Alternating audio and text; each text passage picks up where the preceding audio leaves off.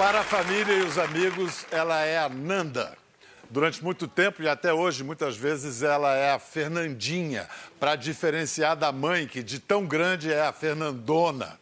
Tirando o gênero, em nome completo, ela é Xará de seu pai. Uma saudade para todos que o conheceram e amaram. E todos que o conheceram o amaram. Ela escolheu um caminho de vida difícil. Filha da maior atriz do Brasil, resolveu ser atriz. E deu certo. Conquistados com brilho os lauréis do teatro, cinema e televisão, comprou outro caminho à beira do abismo. Escreveu um romance. E deu certo de novo. Seu primeiro livro tinha o título que os livros carregam nas costas: Fim. Agora, em seu segundo romance, ela junta o talento para a escrita com um conhecimento sobre o mundo do show business que só alguém de dentro do meio poderia ter. E ela tem, de sobra. Para falar de A Glória e seu cortejo de horrores, vai com rima e tudo, Fernanda Torres.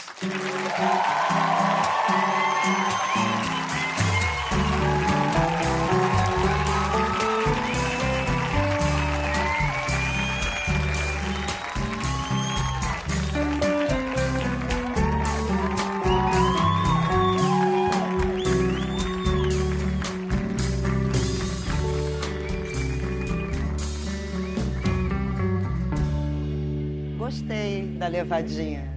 Ela não é demais?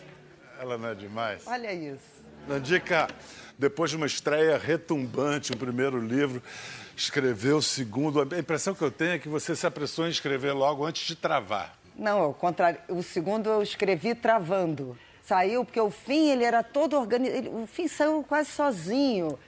Aqueles velhos me visitavam à noite. Era uma coisa maravilhosa. Mas era uma estrutura muito complexa. Era um... Mas era, na verdade, simples, porque eu tinha a coisa de que eu ia matar cada um e entre a morte de cada um eu ia falar das pessoas que conviveram, principalmente as mulheres que conviveram com eles. Então, era uma estrutura.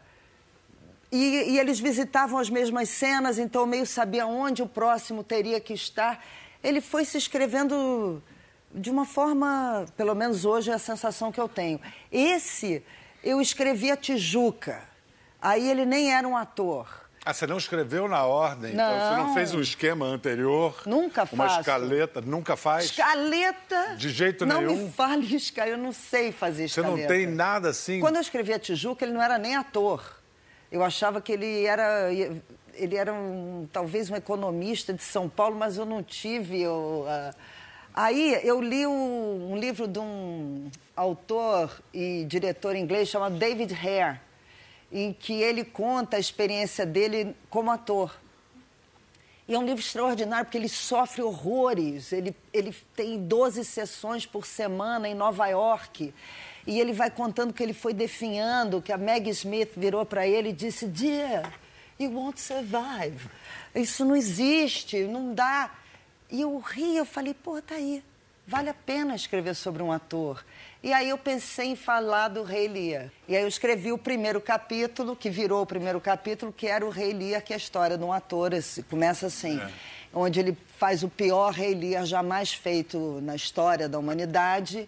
E ele trava porque ele tem um acesso de riso num dia e se repete e ele acaba saindo de cartaz por causa do acesso de riso. Vamos fazer aquela coisa básica de mostrar as capas. Esse é primeiro livro que a gente estava falando, O Fim, que já vendeu como bolinhos quentes. 160 mil. Quantos? 160 Que é uma mil. loucura no Brasil, traduzido também para 300 línguas. Certamente. Não, é não, foi traduzido muito, né? Muito, muito. E agora, esse é o novo livro, A Olha. Glória e seu Cortejo de Horrores. Título sensacional que foi dado por quem? Mãe, minha mãe, ela sempre me falou na vida, Nanda é a glória com seu cortejo de horrores. Ah, ela sempre te falou? Sempre, essa é uma frase que acompanha a família. Eu ouvi alguém falar que ela tinha feito esse comentário a respeito do périplo que ela foi obrigada a fazer na época do Oscar. Mas já vinha antes, É, ela é já sabia, já- ela já sabe disso há muito, muito tempo, tempo. Que toda vez que você chega à glória, aquilo é acompanhado por um cortejo de horrores, né? A minha mãe no Oscar, ela foi arrastada de, de, de, né, do Atlântico ao Pacífico, porque o Oscar não é apenas o filme bom, você tem que fazer a campanha e o dente da mamãe travou inteiro. Ela passou depois meses reparando a tensão, o horror. De tão travada de. Tensa, era um, é, é, muito pesado. Vamos voltar a falar do livro, mas antes vamos fazer um, um passeio pelo seu cortejo de horrores e maravilhas Ai, através da Estrada da Glória. Um primeiro horror com um toque de maravilha também. Que que... Foi uma entrevista que você, como jovem atriz, deu a um jovem repórter. Ah! Lá se vão 35 anos. Vem cá, você agora vai fazer 18 anos, quer dizer, acabou de arrancar o siso ah, não, aí. Avisar, de né? mostrar. A gente combinou de avisar que isso aqui, esse verde aqui, é siso, é hematoma, não é maquiagem. Não Quer é. dizer, são o, o, preço dos 18 anos, né? É o né? preço dos... Exatamente. Quer dizer, você... juízo. Você estava melhor que eu. Olha só, não sei não. Você estava... Não sei não. Você bochechuda, eu com aquele barbão. Ah, era ótimo, era... Pedro. Nós olha, casamos, né? Saímos é. daí para é. casar. É. Foi, o início dos seus horrores foi o primeiro casamento, mas enfim, Como, vamos em Pedro, não é? Só tenho não. boas memórias. Oh, que bo... Eu também. Querido. Eu também. Ai, como é bom o esquecimento, né? Que a gente... E mais, é o seguinte, eu devo ao Pedro o primeiro capítulo desse livro. Por quê? Porque ele me conheceu e eu estava em cartaz com um Rei Lear. Ela fazia a Cordélia, que é a filha preferida do, do Lear e deserdada, e que saía. Tinha uma cena no início da peça e que saía. A peça era na Gávea. A não, e ela fica, a Cordélia, duas horas fora de fora cena. Fora de cena. Nessas duas horas, o espetáculo ficava rolando e a Nanda ia. Não, começou no pinball. São eu comecei a descer embaixo no shopping e jogar pinball. É, é. Aí eu voltava pro teatro, nada, e o Pedro Bial me esperando em casa. Veja é, bem. É. Aí um dia eu falei, vou jantar em casa. Aí eu peguei, desci, peguei o carro, fui até em casa, me esperava Pedro Bial voltei satisfeita da minha vida e quando eu voltava para a cena, eu achava que os meus amigos todos tinham enlouquecido. Neila Torraca, com Sérgio Brito, vestido de rei. Zé Maier, Ari Fontoura, Paulo Goulart. Yara Amaral, Ariclé Pérez. Era um, era um elenco, assim, todos vestidos e não era uma... Não, não deu muito certo. Não deu certo o espetáculo. E ela tinha que voltar morta à cena. E voltava morta, estrebuchando as gargalhadas. Mas eu não entrava logo morta, eu tinha que entrar e vinha um soldado, o garoto vinha para mim e dizia assim, madame, a guerra com a Inglaterra, e eu olhava para ele e dizia assim, nós vamos perder essa guerra. Aí eu começava a rir, e tinha um outro que segurava uma bandeirinha, que ele também começava a rir, aquilo foi ficando contagioso, e no fim, enfim, foi um horror. E aí, por isso, eu escrevi, graças a você, Pedro Bial, que me fazia ir da Gávea à Lagoa. Eu teria me transformado numa atriz séria se não fosse você o Pedro? Bial. Olha só. Não, e essa entrevista foi motivada pelo filme dirigido pelo Walter Lima Júnior, Inocência. Pedofilia, né? Pedofilia. Claro. O, Edson, Edson foi, foi fazer essa cena. E aí eu desmaiei. Ai, para, para, pau, desmaiei. Ele me pegou, eu um pouco pesada, e ele pau na porta. E a porta não abriu. Os caras tinham trancado a porta. E aí eu virei, como é que chama aquela... Mariette!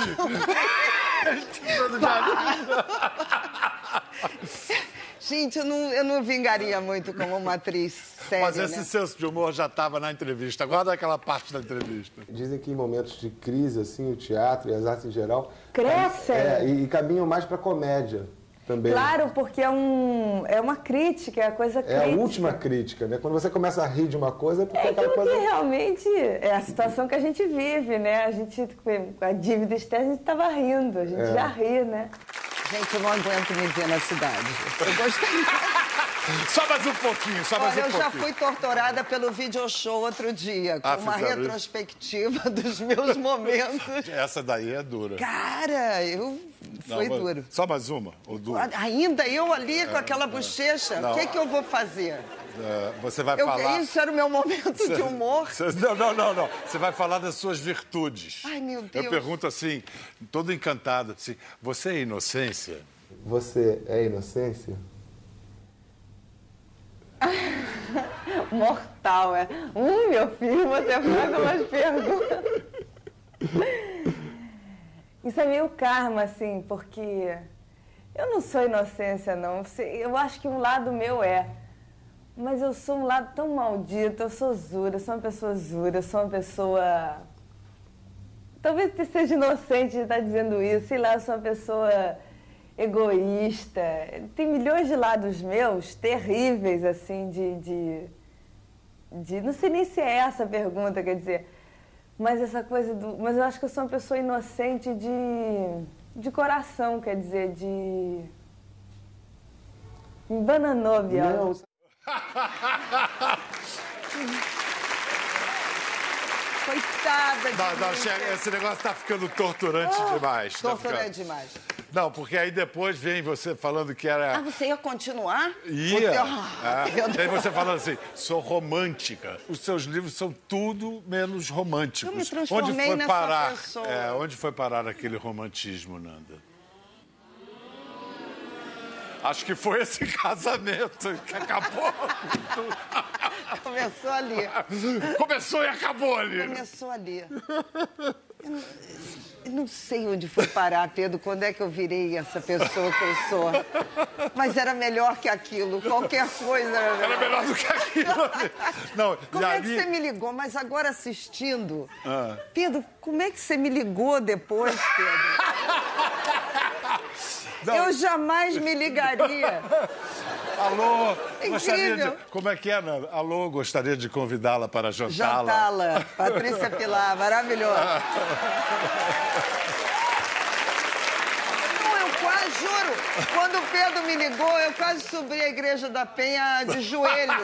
Porque o que me esperava, o futuro não era muito bom, entendeu? Com aquela cara, a pessoa não iria muito longe. Aí veio. Você Obrigada, sabe que nessa Pedro. entrevista você fala que o- a sujo- o- é, é- é meio premonitório. Não- Você não, não pode mais, Eu não né? tenho mais condição não, de não, não tem mais estrutura. Pedro. Não, o que você diz é o seguinte: esse negócio de montar Shakespeare não, quer, não é garantia de nada. Você pode, você diz exatamente isso. Você pode montar um Lear e pode não dizer nada com aquilo. Meio que você cantou a pedra de um Lear fracassado. Mas um Lear que. É, isso que é, é a Glória e seu cortejo de horrores. Nos grandes fracassos estão. É, é um material extraordinário. Você, filha de quem é, decidir ser atriz com 18 anos, quando você olhava no espelho, o que, que você via? Bochecha. Isso a gente viu. É o seguinte, a minha geração queria fazer teatro. Então, tinha os meus pais, claro, é, mas a minha geração é Débora Bloch, André Beltrão, é, Cláudia Abreu mais nova, Malu mais nova, mas as Drubal É, o estourando, que- arrebentando. É, você, eu queria... Aliás, um pouco eu escrevi esse livro por isso, porque ir ao teatro naquela época, assim... Se você não tivesse visto Macunaíma, você era um ser menor. Se você não tivesse feito... Romeu e Julieta. Romeu e Julieta. Eu, você pirou quando você não, eu saí Julieta. mal, porque É. eu vi a Julinha H extraordinária eh, em São Paulo. Você não tinha escola de teatro no Rio. E aqui você tinha EAD, você tinha a possibilidade de trabalhar com Antunes. É, aquilo mudava a sua vida. E aí eu queria. É um livro que eu eh, quis escrever pensando onde estávamos, como é, o que, que caminhou na cultura, o que, que mudou no teatro, por que, que na, na minha adolescência, quando eu tinha bochecha, eh, era tão fundamental ir ao teatro e o que, que se perdeu nesse tempo. Mas o que mudou a sua vida foi o cinema. Foi o Marvada. Foi o Marvada primeiro. Eu, não, Inocência antes de tudo, porque eu- Inocência antes de tudo. Isso. Marvada depois. E, E eu sei que vou te amar. a primeira atriz brasileira a ganhar a Cannes. Cannes. Olha a cena. 80s total, anos 80. Sabe o que é que diz da ciência moderna? É que nós estamos sós. Irremediavelmente sós. A vida é uma bosta. Claro, poxa, o, o amor é uma babaquice. Você pode ser de 600 homens. Pode ser de 600 homens. O teu corpo é um laboratório de sensações, entendeu? Sabe o que, que eu queria? Ser neopunk, neo-new wave. Eu queria ser comida assim por uns 10 neopunks em cima de um fliperama, sozinha no meio das diversões eletrônicas. Bom, eu vou indo, tá? Eu tenho que ir pra minha casinha trocar minha roupa. Eu tô super feliz da gente ser amigo.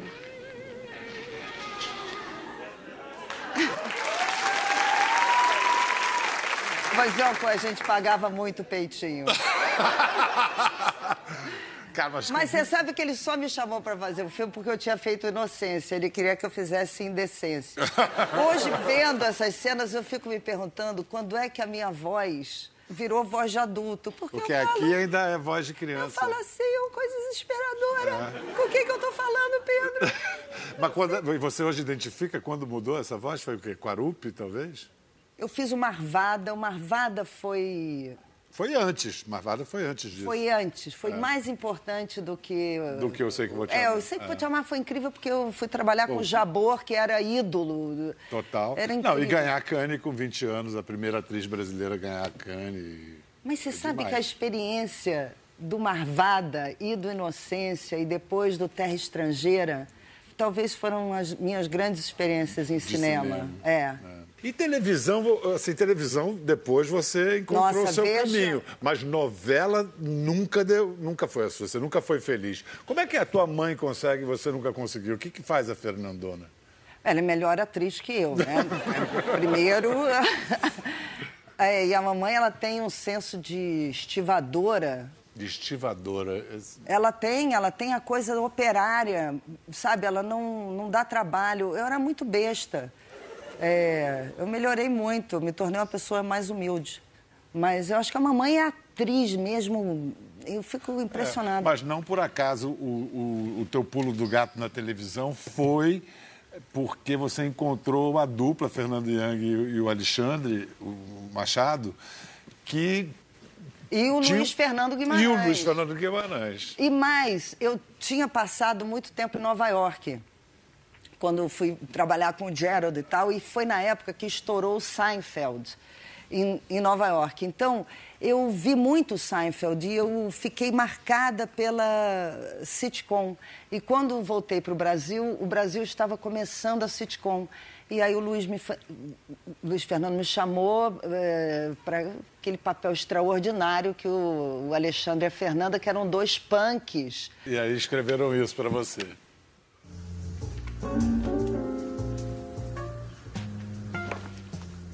Que que foi? Esqueceu de novo, né, Rui? Quem? Eu não. Cara, esqueceu, Rui.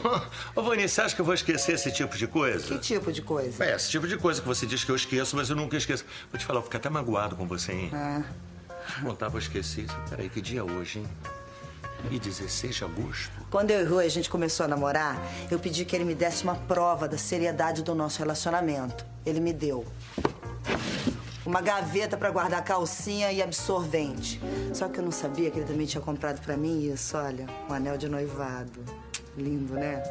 Só que a gaveta tem sido tão mais útil. 16 de agosto? Como que lembra 16 de Anda, Rui, admite logo que esqueceu e pronto. Claro que eu não esqueci, Como não Vani. esqueceu? Igual esqueceu ano passado, ano retrasado, todos os anos. Vani. Ah, Rui! Ah, nosso aniversário de Hum, noivado. Com-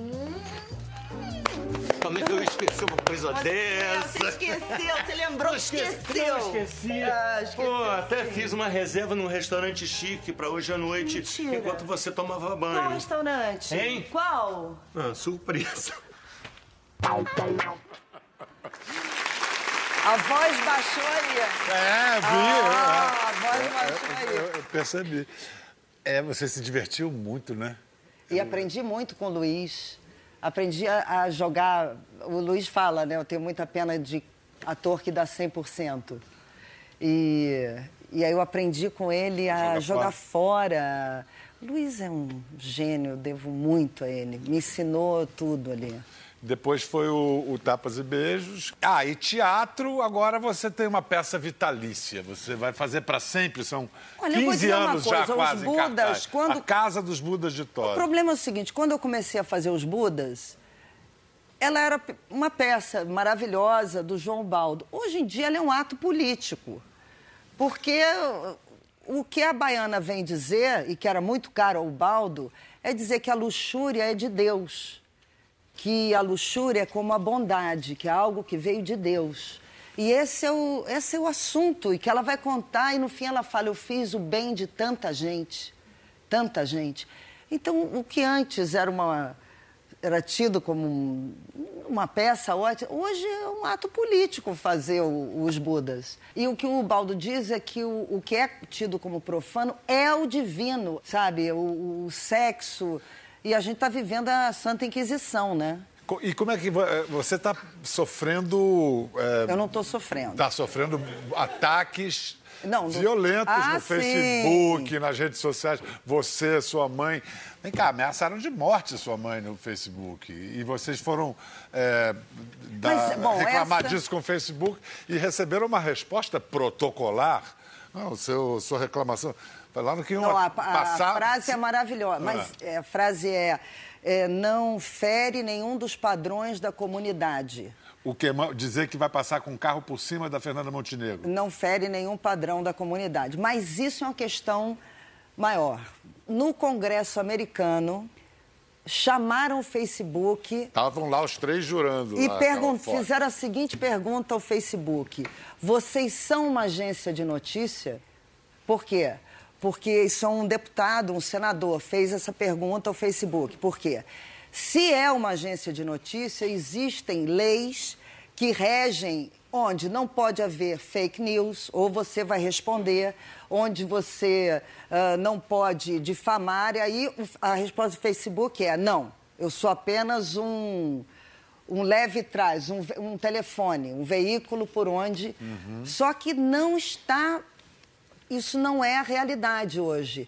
O Facebook é mais do que isso, como diz o David Bowie, é um alienígena, uma... e está sendo usado para eleger o Trump, para... Decidir o Brexit. De decidir uh, o Brexit. Uh, então, qual é a questão? A tecnologia chegou antes da legislação sobre ela. Então, eles realmente não são um jornal. Então, não cabe é, em cima deles as mesmas legislações que cabem a um jornal. Mas a pergunta é: para eles tanto faz? Para esses gigantes, é, tanto faz que eles se transformem num veículo de ódio? Eles não vão eles mesmos pensarem sobre o que, que eles estão fazendo à, à, humanidade. E mais assustador ainda é que esse comportamento que estava restrito às redes sociais transbordou, né? Agora ele saiu. Transbordou, está nas ruas, tá, você está vendo isso. E daqui a pouco vão matar alguém. Vão dizer que vão matar e vão matar. E aí eu pergunto. A questão é moral, ética, cultural, educacional. E eu me pergunto se o Facebook vai continuar, ou as redes sociais, ou a internet, ou o Google, lavando as mãos. Porque quando você. É, se você pagar um peitinho, como se fazia na época do coisa, é, ou seja, a nudez no Facebook, ela é totalmente vilanizada. É, no entanto, ameaças Não pode, de mas morte... você pode postar metralhadoras, é, ameaças de morte, você pode xingar alguém do que for, que aquilo não fere os padrões da comunidade. Dá muito o que pensar. É, moralmente a coisa está torta. E eu acho é também que cabe a todo mundo que usa é, fazer também um movimento contrário a isso. É, é, é preciso que assim o, o, o, bom senso e o, o progresso e, é, e, que não seja santa inquisição que também venha e, e, e deixe de ser analógico porque o pessoal está Vamos voltar a falar de literatura, que isso aqui. Ah, é, vamos vender esse peixe, Vamos né, vender Pedro? esse livro aqui. E para isso, vamos incluir na conversa o nosso colunista de língua e linguagem, o também romancista Sérgio Rodrigues.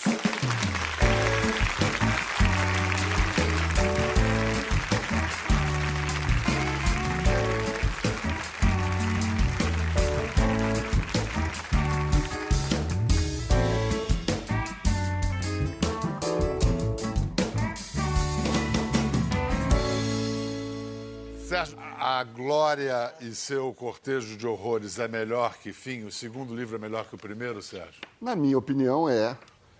É, eu sabe que eu sou um fã de primeira hora do fim, né? Ele escreveu elogios na. É na quarta capa. É, é, Eu já pagava muito a ele nessa época, agora eu tô aqui. mas eu acho que sim, a Glória, é, eu acho que é um romance mais maduro, mais encorpado, é, mais substância, que abrange um período né, de histórico maior, o que não é nada fácil de fazer. Você acompanhar um personagem, a evolução desse personagem ao longo do tempo, contra um pano de fundo histórico e tal. E, e eu acho que tem a- a- o, o grande mérito, assim, a- o que é mais talvez mais encantador no livro, é de você estar falando de um mundo que você conhece como pouca gente, né? Certamente como os escritores, nós os escritores e tal, não conhecemos. A gente não poderia falar com aquela autoridade desse mundo do, do teatro, do cinema, da, da TV. Você escreve so- nesse livro sobre o universo em que você foi nascida e Criada. criada. É um livro, portanto, sobre a sua vida também?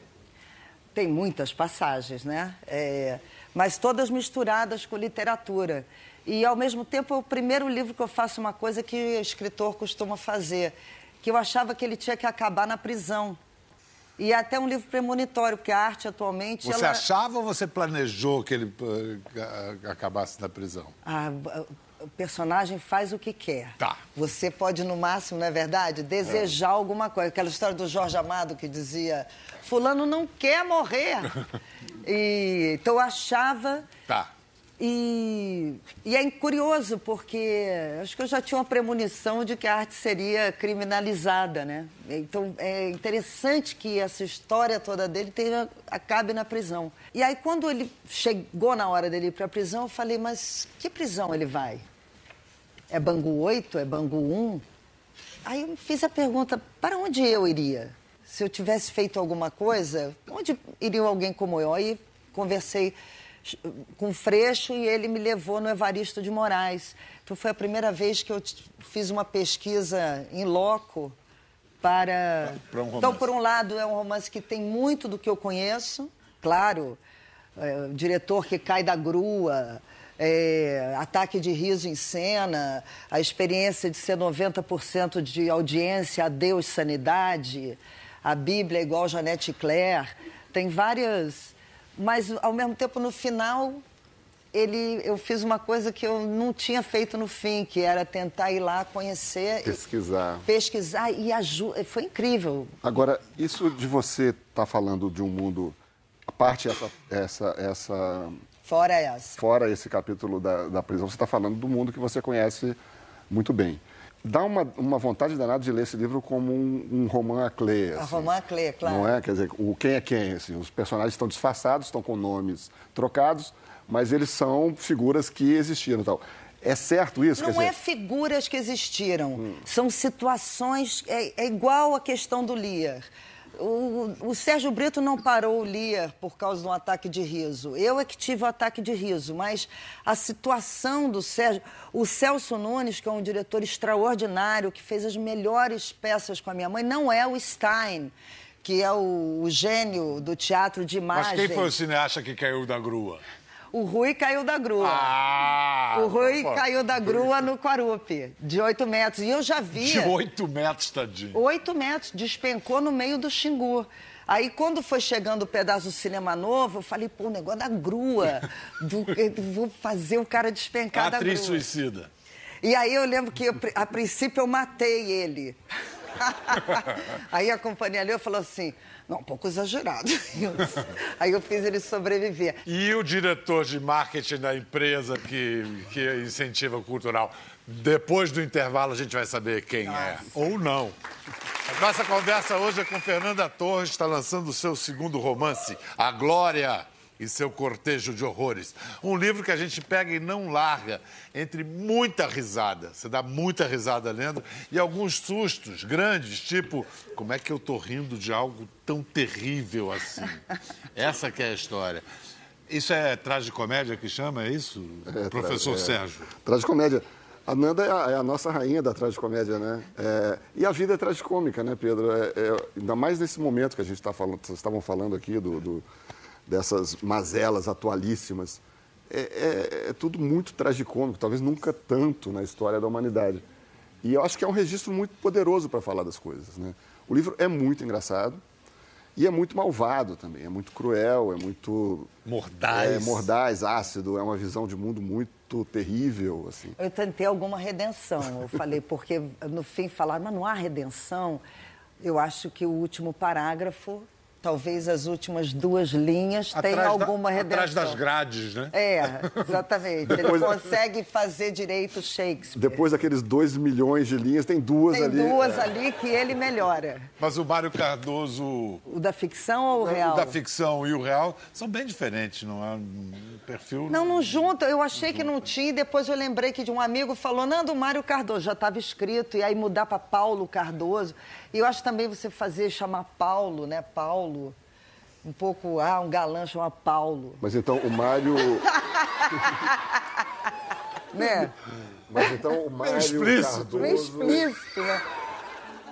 O Mário Cardoso é, é uma, apenas uma coincidência, não tem nada É a ver. apenas uma coincidência. É. Isso é uma curiosidade que eu tenho. Quer dizer, o humor tem muito a ver com timing, né? Qualquer pessoa que conta uma piada sabe disso. E você, é, você já matava a pau como uma atriz de comédia quando você começou a escrever, né?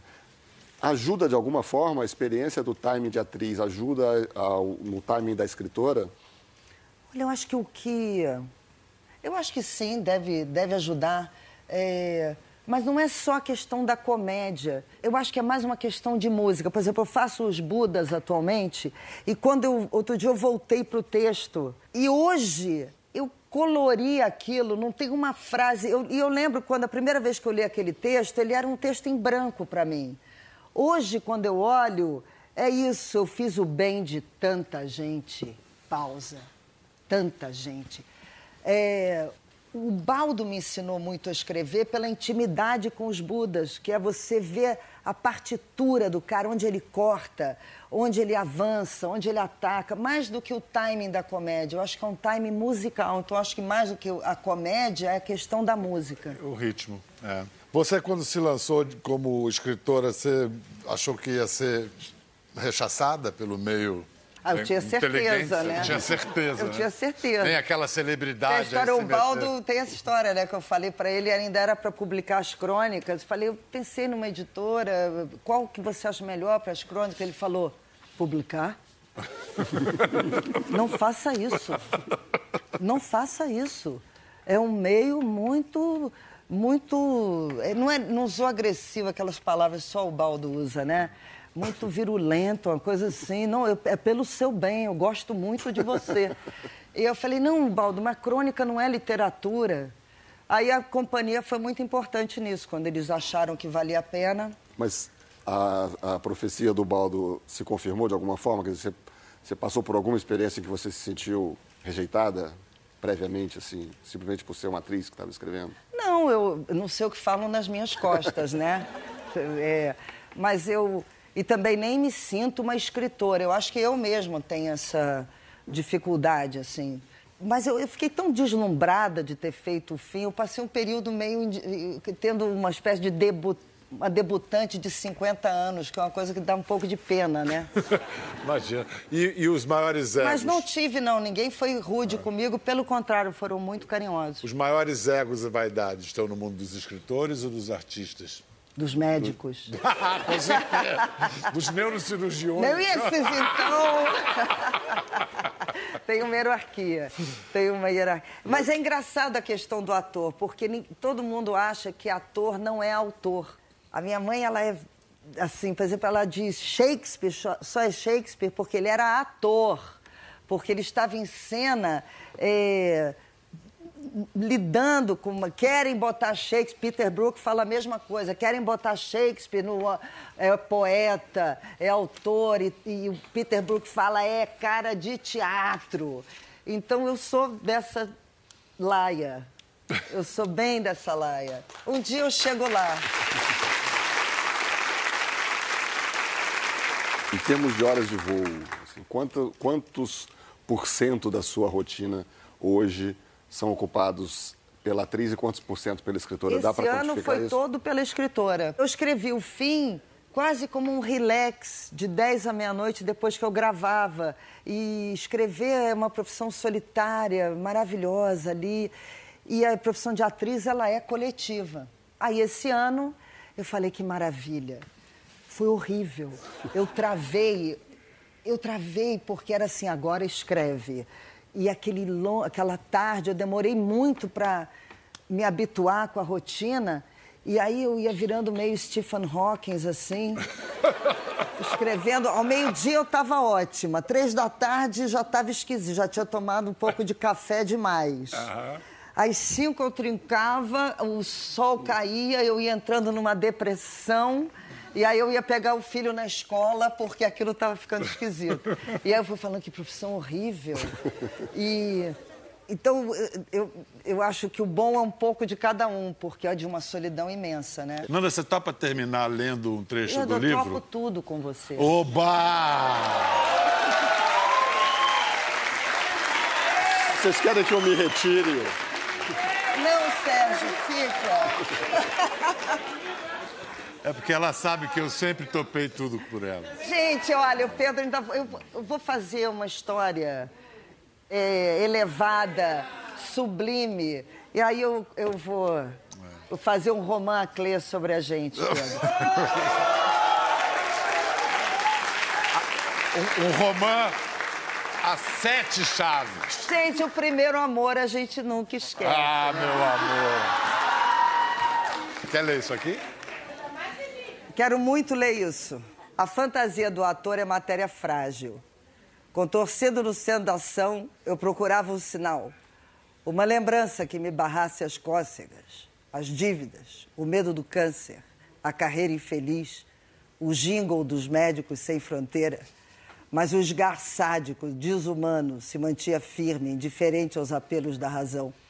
Recomecei mais, uma, mais de uma vez. O protagonista não tem o direito de abandonar o barco, mas era bater os olhos nas fraldas, que a- os amigos dele estão usando duas fraldas, para recair no abismo. Fecha, fecha, fecha a cortina, implorei. Ouvi o, o burburinho do público, o elenco entrou para acudir, alguém surgiu com um copo d'água. Vai passar, eu dizia, vai passar. Respirei sincopado diante da trupe atônita. A plateia começou a aplaudir ritmada, exigindo a volta. Em agonia, ensaiei uma cura raivosa. Dei pulos de kung fu no espaço, chutes, socos no ar. Era eu contra mim. Os colegas respeitaram o momento. Soltei um grito primal, o outro exorcizei como pude até recuperar o juízo. Estanquei sério, ofegante. Mantive a sobriedade por dois, três, quatro segundos. Passou, garanti. Passou. Solene, retomei o centro do palco. Lineu, Arlindo, Cláudio e Paulo se posicionaram na marca e eu dei a ordem para que abrissem de novo a cortina. O veludo se moveu em letidão, a poeira bailar no contraluz dos refletores. Fez-se o silêncio para a retomada da ação. Como é belo o teatro. Durou pouco. O ataque se repetiu. Nem sei como chegamos ao fim. No dia seguinte, de novo, foram três tentativas seguidas. Um feche, abre cortina de cair o queixo. Mandei suspender a sessão. Devolvi o dinheiro. E deixei o teatro vestido de Lear.